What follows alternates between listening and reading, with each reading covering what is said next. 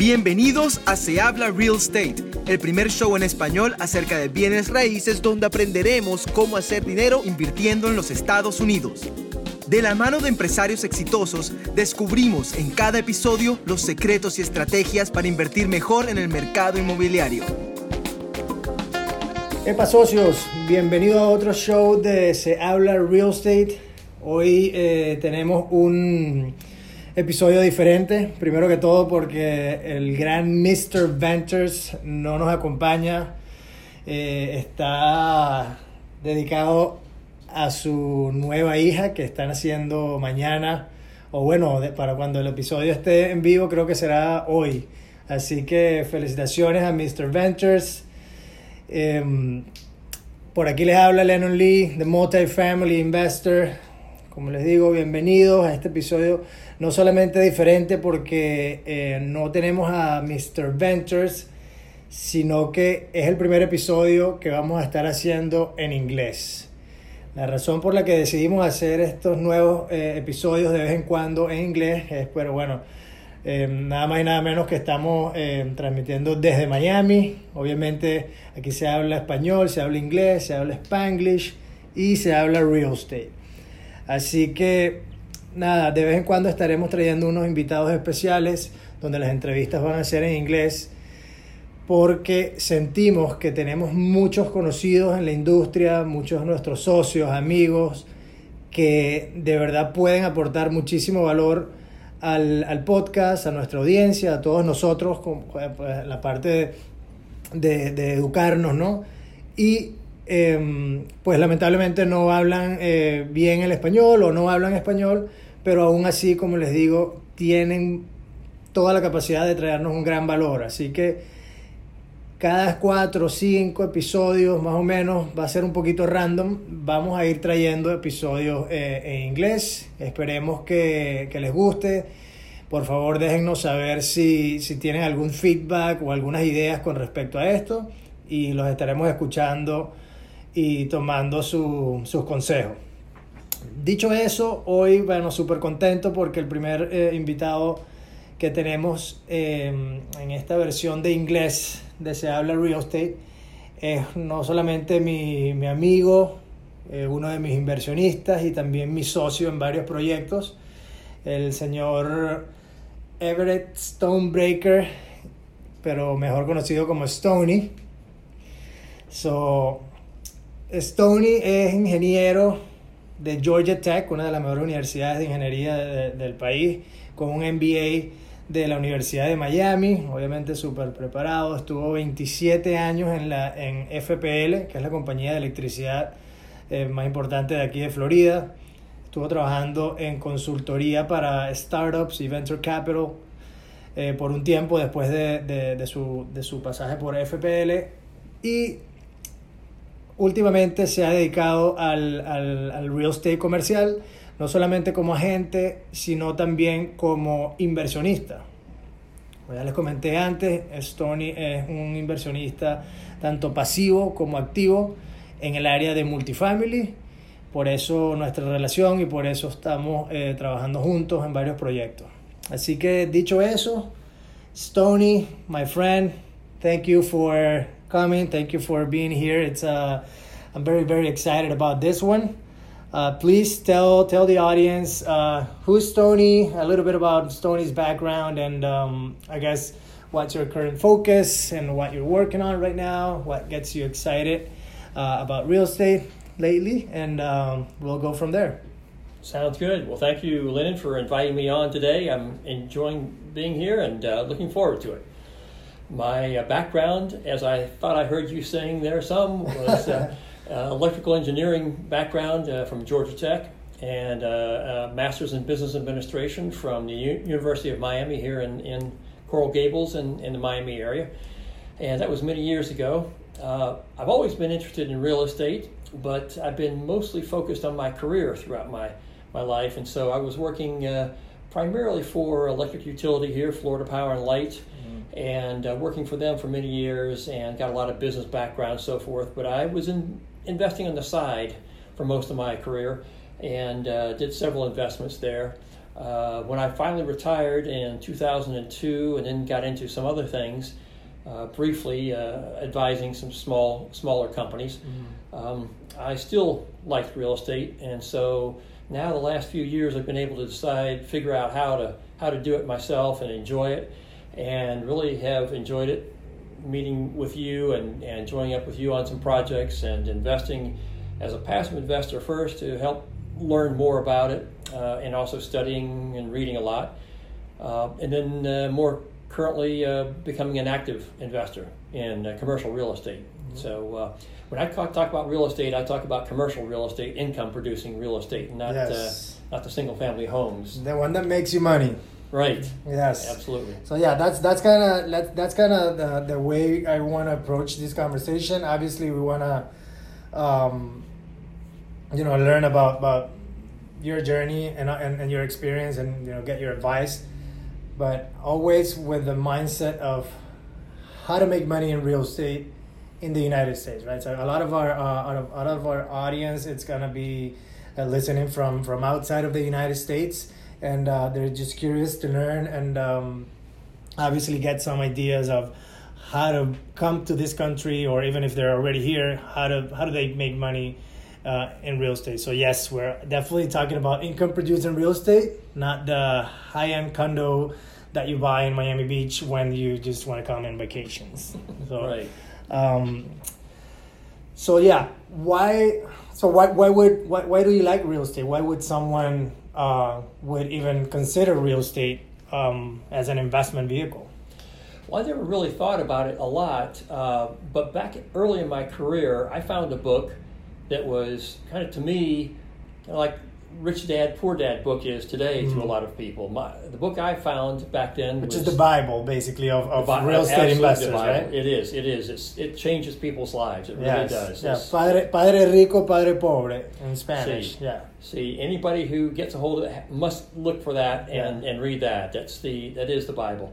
Well, the one that I read that was kind of the Bible to me back then was a book by a man named William Nickerson, and it was very popular back then. Mm-hmm. And his book was titled "How I Turned thousand dollars into three million dollars in my spare time." Hmm. and that kind of intrigued me as a young person starting out in my career. Yeah. I, I was interested a little bit, and I had friends that were interested in real estate. So I read the book. How did he turn? Well, he turned it in as uh, putting little down, and he took advantage of all of the the uh, the advantages and the um, the benefits of real estate as we you and I both know from an income standpoint and from the not only just income but the depreciation, the Mhm. ap- appreciation, the equity payoff Yeah. when you have renters paying them off, the leverage and so forth, and all those Yeah. advantages that income producing commercial real estate has that other types of when people talk about real estate they don't they don't think about that necessarily Yeah. they think about single family homes a lot of times Yeah. and while they have some ad, uh, advantages they don't have the full commercial uh, advantages that these apartments do and he Yeah. had, in, invested in apartments just like we've been doing but he did on a small basis starting out back then and The smaller, smaller multifamily smaller properties. duplexes, quadplexes, and so forth like that, and then built up from there, and just built up uh, some equity in each property, and Right. and uh, and bought and sold like that. Because people normally think about real estate and they just think, okay, well, to make money in real estate, I have to, you know, I guess collect rent. I'm gonna have some expenses, and that's how I make money. But, uh, but really, you have several avenues within real estate to that you that you make money. You know, um, first of all, obviously the income or the cash flow, but then you have the appreciation, whether that's forced appreciation, like uh, I guess we, we can talk about that now, Mhm. but um, you also have the tax benefits, which to you know the more money you have, the more attractive the tax benefits and and, and I guess that income producing avenue is because uh, or not income producing but money making avenue I would say Mhm. uh, in Right. real estate is right the tax it, that's a major one uh, but then you also have the the you know the tenants paying the loan for you so you That's build you build up equity So uh, there's four right there, and I think there's like Leverage is another one. Leverage is another one as well. Sure. Correct. Yes. So there are def- different different avenues uh, to make money in real estate. In one particular, uh, in one single investment, really, you can have different different exactly avenues, like right? that. And that's what I read in that first book, and it kind of intrigued me, and I really liked that. So what I did was back then, I even though I was working full time, I I invested with a friend in a uh, a beachfront uh, condominium Uh-huh. that had something pretty much the same way, but it was just one unit. Uh, it had a management firm that took care of renting it out for va- to vacationers, and it, we just put in our down payment on the property, Mhm. and it became a um, neutral cash flow Right. after that. So every year after that, we, we got about as much income as it did cost us to keep up and pay off the uh, the management fee and different fees like that. And Yeah, so, so, you were b- breaking even, basically. breaking even after that, but it kept on appreciating Right. over time, and it was a very good waterfront uh, condominium that I owned in Right. Sarasota, Florida. And You could use every now and then as we, well. we used it ourselves. Yes, we Yeah. went over there on weekends and had you know enjoyed it as a part of a vacation. And so over about twenty year period, it, it increased from about uh, fifty thousand dollar value to two two hundred and fifty thousand dollar value. Wow. So Yeah. it was a very good appreciation that way, and it was it had the tax benefits, so Mhm. forth. So it, that had all depreciation. those things. So you were not cash flowing, but you were you. It was a good investment. So, Mm-hmm. yes. Right. So Yes. you still appreciated your, your, your capital. You grew, grew it from fifty thousand to two fifty. You had some great tax benefits along the way. So Right, and the Um, vacationers would pay off the equity because they were we were using their money, their income, correct, to pay Correct, the pay the mortgage. Yep. Yeah, that's Right. that's awesome. Yeah. Well, obviously, you know, real estate. Uh, you know, you love it. I love it in general, and I think people, uh, and a lot of people that are listening to this podcast already, they they might already know about the the benefits of real estate in general. Uh, but I want to ask you why multifamily then? Okay, within real estate, we have you know all sorts of strategies and investment um, vehicles, uh, asset classes, etc. That you know they're all good. Uh, we specifically chose to you know go deeper into multifamily, and uh, I've talked about multifamily here a lot, uh, but I want to get I guess your your two minute, three minute pitch on Mhm. why do you like multifamily or why someone would you know consider multifamily. Right, right. Well, I um, I was looking for something like what multifamily turned out to be for me back then when I had my condo because I liked that, but I wanted to do more. But about six months after I bought that one, I bought Mhm. I found another um, condo very similar, a vacation style, but up in the mountains. Except that I ran, I'd run out of money. I was just a young guy without Right. much money. I'd put all my money that I had into this beachfront condo, and so I was broke basically. Yeah. I was going doing well, but I enjoyed it and it was uh, very good. But but then uh, a couple of years later, I I bought some uh, land, empty land, Mhm. and I found out that that wasn't income producing. Yes. I had to pay taxes and so forth. So you were pursuing that- So I was that pursuing income that a producing- little, bit, a little bit at a time because I was really focused on my, my your- career. yeah, your But- day but- job. But, I didn't have that much time, but I did have a little bit, and I still Yeah. wanted to do it. And I had a boss who um, had a small retail uh, property here in Miami, Yeah. and uh, but it was a, a, little place with a bar in downstairs and an apartment upstairs, and seemed like about once every month or two he was having to go Saturday night on the, to the bar to answer the police calls or or something like that. Somebody got in a fight or. Or he had property or some something broke about it, and I Yeah. knew I didn't want to get too much involved in the actual operation of a of Yeah. a property. Right. So, you know, fast forward many years, and uh, I kept on studying real estate after I retired and, and looked at that. So I came to to understand that multifamily was really about as perfect a real estate investment as you can find because you have four basic categories, four or five basic categories Mhm. of, of uh, re- commercial real estate. You have office buildings, Right. you have um, industrial offices, you have the apartment buildings, Retail. um, and you have retail. And each one of those, um, except for multifamily, each one of the other ones can be significantly impacted by economic downturns Mhm. in the area. Um, we found out here in the United States that multifamily is not impacted by recessions or economic downturns nearly as much as others because in multifamily, if people say lose their houses or have a tough time, they've got to live somewhere. Yeah. And so they've got to, most of them move into apartment buildings. And in, in our case, what we've done strategically is we've moved into the middle of the apartment buildings. We haven't gone up to the high expensive Right. apartment buildings and we haven't gone down to the cheap ones that are in bad parts of the neighborhood. We've gone into the middle le- level. And Right. so that help that has people even b- between apartment buildings moving into the, the B class as we call it. Yeah. Um, and and then um, from either side, so no matter what economic conditions, so it's part of the the benefits of commercial real estate that we talked about, about the uh, from the fi- finance standpoint, the income, depreciation, the equity payoff, appreciation, and the leverage, but also that it's stable within the economic conditions that vary might vary Yeah. from time to time, and that's really well beyond what other most other categories do. In offices, you have um, uh, companies that come in there and they take up a significant portion of an office building, and they may go out of business. And it doesn't matter if you have a contract with them or not; they're leaving, Yeah. and they're going to go, and they can't pay you. And so you have you can have a significant um, occupancy problem. there. Right, right. So you can di- basically diversify a little bit better, well, a lot better your your tenant pool.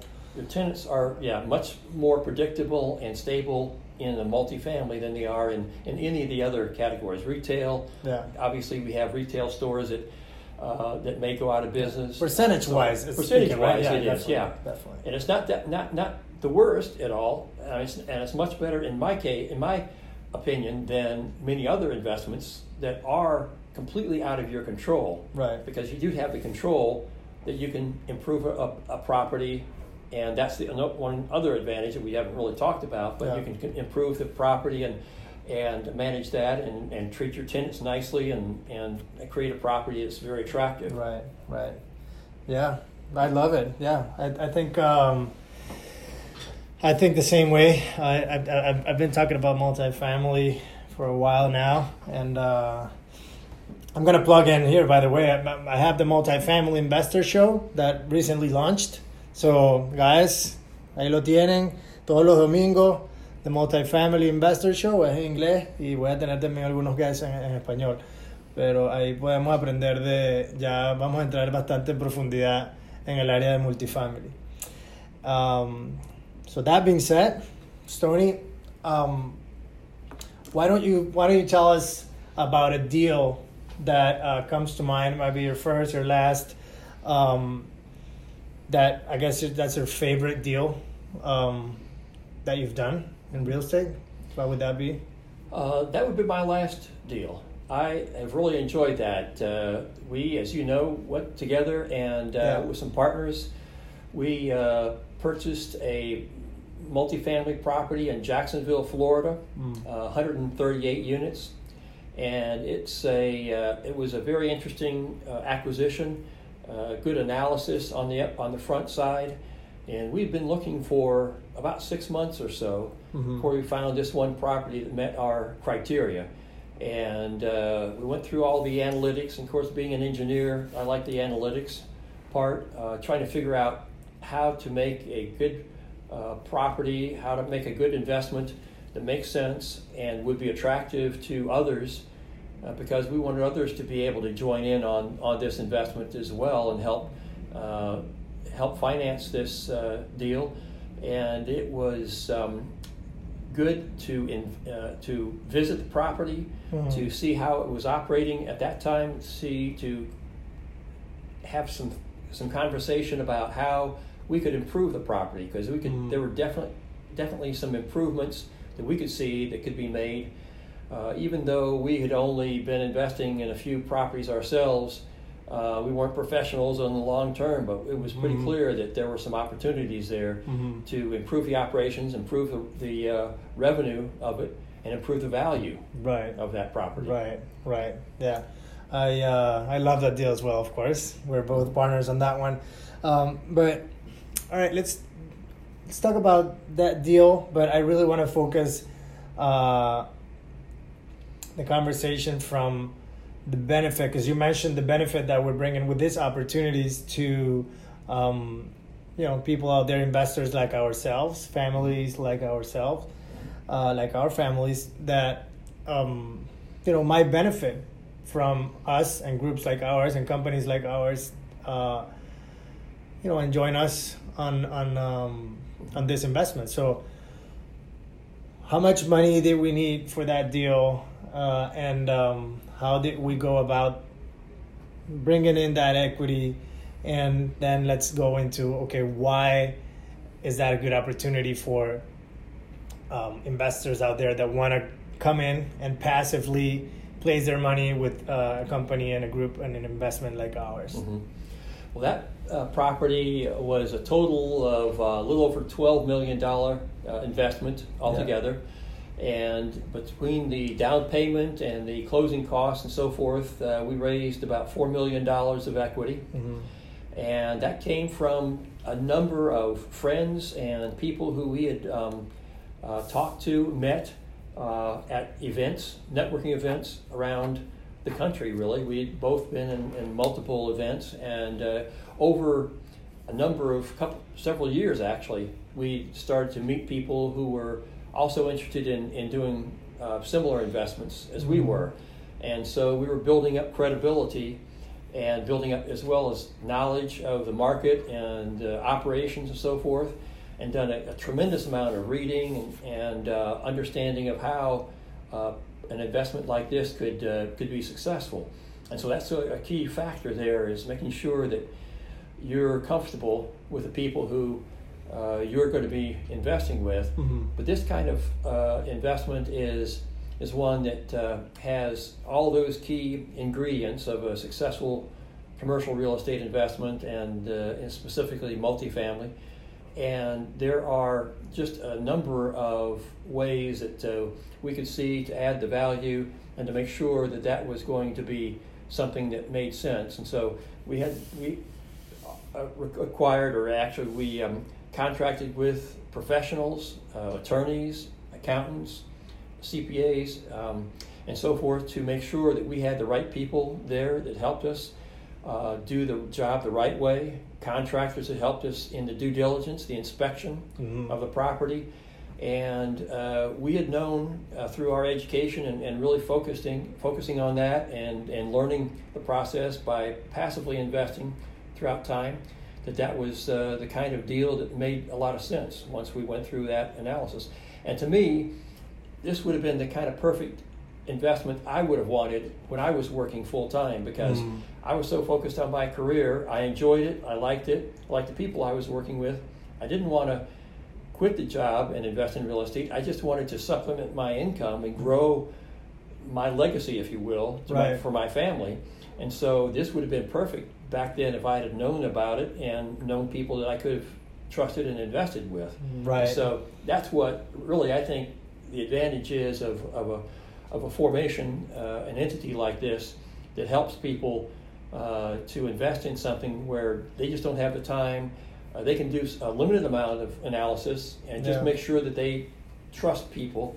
And that's what we did. We talked in this deal. like. I, uh, and if others, we talked to several people, met with them in Jacksonville, mm-hmm. uh, and got introductions by multiple people. Right. We analyzed so uh, all of the contractors that we worked with. The property management right. was, was a was notable right. one. Yeah. The way we analyzed and, and got references. Yes. Um, right. Let's let's let's go back to that. Um, property management, um, the way we vetted, I guess, the property management team, mm-hmm. um, maybe later. But again, from the angle of the passive investor uh, that I want to focus on today, uh, because there's a lot of you know professionals out there like yourself that they're working a well not you know no longer working a full-time job but a lot of them are right now and they are maybe interested in real estate, but they they think it's going to be too much of a hassle. It's going to take too much of their time, so it's not really worth their their the, the effort. Um, and they rather just go pay their money with you know on Wall Street or whatever. So, right. Um, and then there's also people that might be listening that are not living in the United States, or again, even if they live here, they come with some capital that they want to place, but they don't really have the experience. They don't really, uh, they can they can't really rely on on I don't know someone they that they just met coming into the country to basically give their money to and invest it in real estate. So, what what's the process you would say for someone that wants to uh, continue to do uh, what they do? Maybe they own a business, maybe they work a full time job and they love it, but they have some money saved that they want to invest uh, in real estate. So, what would someone like that have to do in terms of building a relationship or vetting uh, a company or uh, or someone that can provide them the opportunity to invest uh, passively. Right. Well, they certainly they should uh, look into the record of the company itself and see what their experience is, what they've done, uh, if the kind of investments they are making are in sync with what what they want to, what they're comfortable with.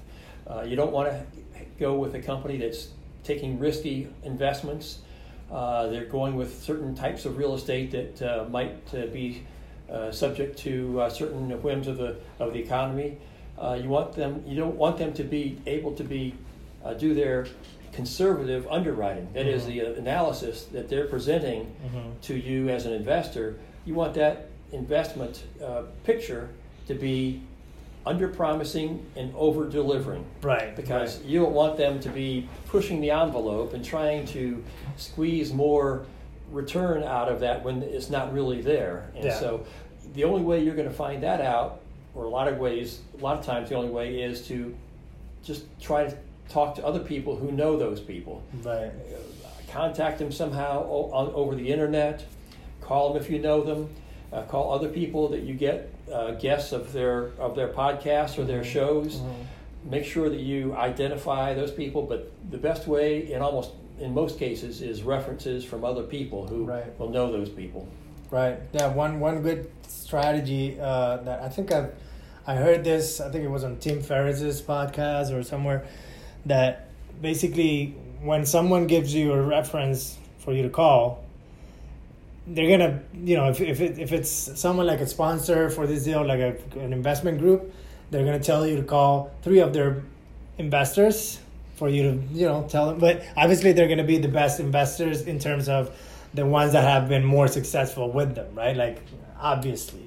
But uh, but then what you want to do is take it like one or two steps further. When you talk to one of these investors or one of these references whatever the case may be you want to ask them maybe they're not going to be expecting for you to ask them another reference right? So every time you ask a reference for a reference it tends to get more um, more real in terms of uh, or more authentic or you know more more real I, w- I would say i would say i would say it is. So um, maybe you want to we want to try that. Yeah I, I remember doing that in fact on the first deal that I invested in passively in uh, Texas. I didn't right. know some of the people in the deal and so forth, so I called uh, some folks in Texas that I had seen on the internet with their who had their own podcasts and right. so forth, and was able to contact them and, and oh yeah they had heard about these other folks yeah they were competitors but they were very open about saying no no they do a fine deal and yeah and so yeah. forth so well there, there you have it um, what would you say it's uh, it's something that has contributed to you being successful investing in real estate um, as a whole, as a passive investor, but also as a you know active investor right now? Well, I, I did a lot of investigation uh, and research into it before I really uh, got involved. I was listening to podcasts and and uh, watching YouTube videos and doing a lot of reading. I I don't know how many books I bought, but probably twenty books. Right. And so I really wanted to feel comfortable uh, knowing some of the lingo, some of the uh, verbiage, and the uh, and what people what questions other people would ask Right. and so forth, and didn't want to sound like uh, a rookie or somebody that didn't know what they were Right. talking about. So, So educating yourself was educating is is really great, yeah, and and, off, and and articles off of websites, that kind of thing, and that was really very helpful for Yeah. me. Plus, then I used that and and talked to people that were in the business. So then I had take more action, right, confidence with because because I then became more confident about yeah, I, oh, I do understand these concepts. Right, right. Yeah, I, I, I, like I always say, like education or knowledge really means um, confidence. Like if you're not educated or you don't have knowledge about something, you're not going to be confident uh, in your, you know, in, in yourself when you're talking about that area or that industry or whatever that is uh, with other people. So, Right. or even you know with yourself, like your self talk about real estate with yourself. It's like you don't know what you're talking about. You're not going to take action. So, knowledge translates into confidence, and that translates into trust. If it's yourself, you trust yourself to take action. But if there's someone else that's talking and that you see that they are knowledgeable and educated on what they do, then um, you're gonna eventually trust them because you're gonna say, "Well, this guy knows what he talk what he's talking about." So, um, you know, education it's it's definitely the first step. I also I also think uh, the same way. That's the way I started. And that, and that- that also included uh, my wife because she didn't know what I was doing that much, and Oh, so I had point, to yes. I had to be able to explain these concepts and why it was such a why, why we had such good investments Oh yeah, I to love her, that. so she would feel comfortable. I love that. Yes, that's a great that's a great point there for for a lot of the passive uh, investors out there that want to. Um, that's basically the active part of passive investing, right? Mhm, right. Um, you once you once you educate yourself very actively, and your loved ones, so the people that are going to affect the decision of your investments, uh, going into the investment anyway, uh, you, they want to you know you want to have them uh, on the same page with you. So Yes. that means you have to educate them, and they they need to know that you know what you're talking about, because obviously you're going to be deploying some of the family's capital into this investment. So um, you want to have that trust, but uh, then you also have uh, some skills that you need to develop. If you're really going to be uh, an active passive investor meaning you're going to be investing a lot uh, on these passive deals um, you want to have the capability to analyze not only the overall, I guess, multifamily industry or uh, like why multifamily, but then also you want to know how to vet the operators, but then you also want to know how to analyze the markets and the actual numbers of the investments. You Yes. you do that all actively before going passively into one of these deals, or you should anyway, Yes. right? Yeah, you need to feel comfortable about uh, it's the kind of deal that you want to be in. It's the kind of risk that you're willing to take. Right. Even though, in my opinion, real estate is, is less risky than the stock market, especially it's less volatile Right. than the stock market. So th- both of those contribute to better returns with Yes. real estate, especially if you complement your own investment portfolio with real estate. And uh, so you want to be able to um, understand that. Right, right. All right, so um, we're almost out of time, so let's uh, let's start closing the show. Um, I have a couple questions here. Why, if you had one advice, no, you know what? I have another question, which is probably a little bit better. What's what's the what's the biggest mistake someone uh, can make when starting to invest in real estate and again let's try to look at it from the passive investor angle someone that you know has a work has a job and wants to invest it doesn't have to be a multifamily right like it, it's Right. just there's a lot of different passive investments uh, out there but someone that yes wants to reap the benefits of real estate without actually being hands-on on the management and operations etc Right, right. Well, in my opinion, the we talked about the education already so right, maybe right. something else Yeah, yeah. right. The one mistake, and you can educate yourself all you want to, Right. but but the deal is not the key factor in these in these um, investments. The, Mhm. the real key is getting the right person, person you know, like, and trust Mm. in that deal because it does. They'll find the right kind of deal for you because they won't give you the wrong kind of a deal. So Right. you've got to do that, and it doesn't matter how educated you are on on The the, real estate itself and the numbers right. Because um, you can go in without being educated there, even Yeah. if you have the right kind of person that you're working with, Yeah. and they're they're trustworthy, and because they With won't let you get into a bad, yeah, yes. they'll have the integrity. Yes, I love it. I love it. That's uh, that's paramount for sure. That's that's the main thing. Um, and one question I, I, I like a lot, um, just to close it out, it's um, what's something that you hear people talk about a lot in the real estate industry, or advice that you hear, you know, that it's given out a lot that you're not necessarily. Um, that you don't agree with necessarily. Mm. Let's say. Uh, there is one piece that I mentioned earlier a little bit, and uh, that I always seem to see that people don't understand, and that is that they say that real estate is more risky than stock investing Mhm. or other kinds of investments, and I don't agree with that. And the reason I don't is because while there are, it, while stock, I mean, in, any kind of investment has risk, Mhm. and it can have a lot of risk.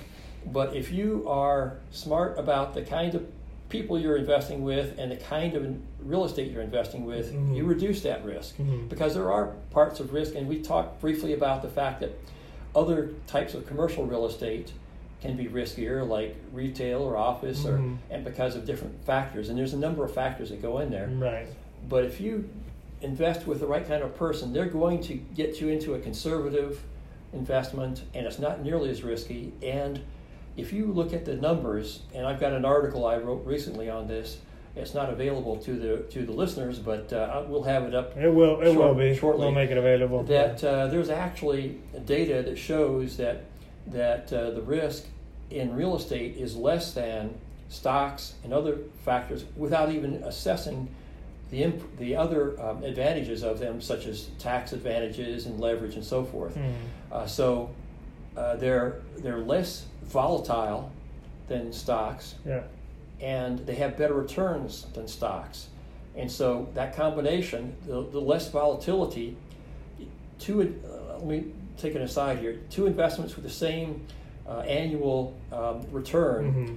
the one that has less volatility is going to give you a better return over time. And you can look at that if you look at some Yeah. stock that goes up and down 20% Yeah. or more. And, And you can look at some, you can look at you can look at something called the Sharpe ratio. the Sharpe ratio is So exactly that's that's what's yes. gonna yeah, exactly. tell you the whole story so, right there. So that's the, the volatility, and, and, and stocks have been shown again by by uh, mathematics and, and statistics that adding that to a, an investment portfolio of stocks will make that stock portfolio more stable and more Right. predictable. Right.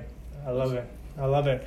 Well, um, there you have it, guys. Um, Stony Stonebreaker, my partner, my friend. Uh, thank you for sharing some knowledge with uh, with the audience. Uh, hopefully, we'll, we'll we'll get you back on the show in the future on another of one another one of these uh, English episodes Very good. uh, that we do. y muchas gracias, mi amigo. Ahí tienen, pues. bueno, eh, bueno, mi gente, todo, todo, espero que esté, que, que hayan disfrutado el show. Eh, por favor, pues no, no dejen de compartirlo. Si, si saben que hay alguien por ahí que puede conseguir valor en estas entrevistas, en este show, en todo lo que estamos aprendiendo aquí, eh, bueno, compártanlo. Por favor, vayan a iTunes y déjenos unos buenos reviews si creen que, estamos haciendo un buen trabajo por este lado.